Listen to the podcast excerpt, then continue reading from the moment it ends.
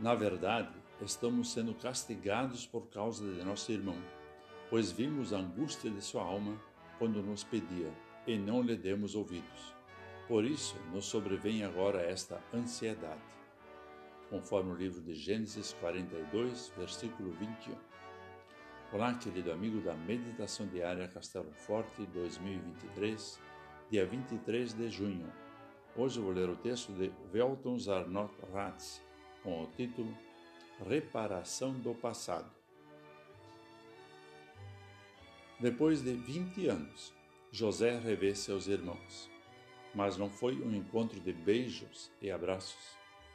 Na verdade, os irmãos nem o reconheceram. Quando o venderam aos mercadores ismaelitas por causa de inveja e porque o consideravam um dedo duro, ele era apenas um adolescente Agora estão diante do governador egípcio, um senhor poderoso, que tem servos e usa finos trajes. Como poderiam imaginar que aquele homem era seu irmão? José estava morto para eles. Ao reconhecer seus irmãos, um misto de sentimentos invade o coração de José. Ele não quer vingança, mas descobrir se havia arrependimento pelo que haviam feito. Então começa o enredo de toda a trama, e os irmãos reconhecem que estavam sendo castigados por causa do que fizeram a José.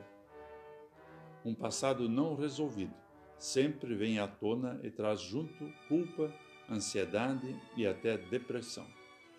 Quantos hoje não choram por um pecado consumado em poucos momentos? Como reparar os pecados do passado? O remorso não consegue reparar o mal cometido. É preciso haver arrependimento e confiança no perdão de Deus em Jesus, o Salvador, que diz: O que vem a mim, de modo nenhum o lançarei fora.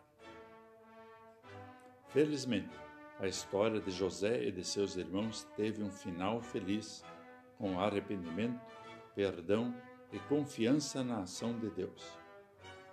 Que a tua e a minha história também termine bem em felicidade eterna.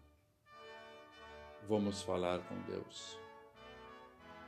Amado Pai Celestial, não é fácil reconhecer nosso erro e pedir perdão. Perdoa-nos quando assim procedemos. Dá-nos um coração disposto a perdoar, a amar e a não devolver o mal com o mal.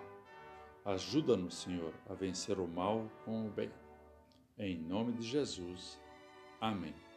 Aqui foi Vigan Decker Júnior com a mensagem de hoje.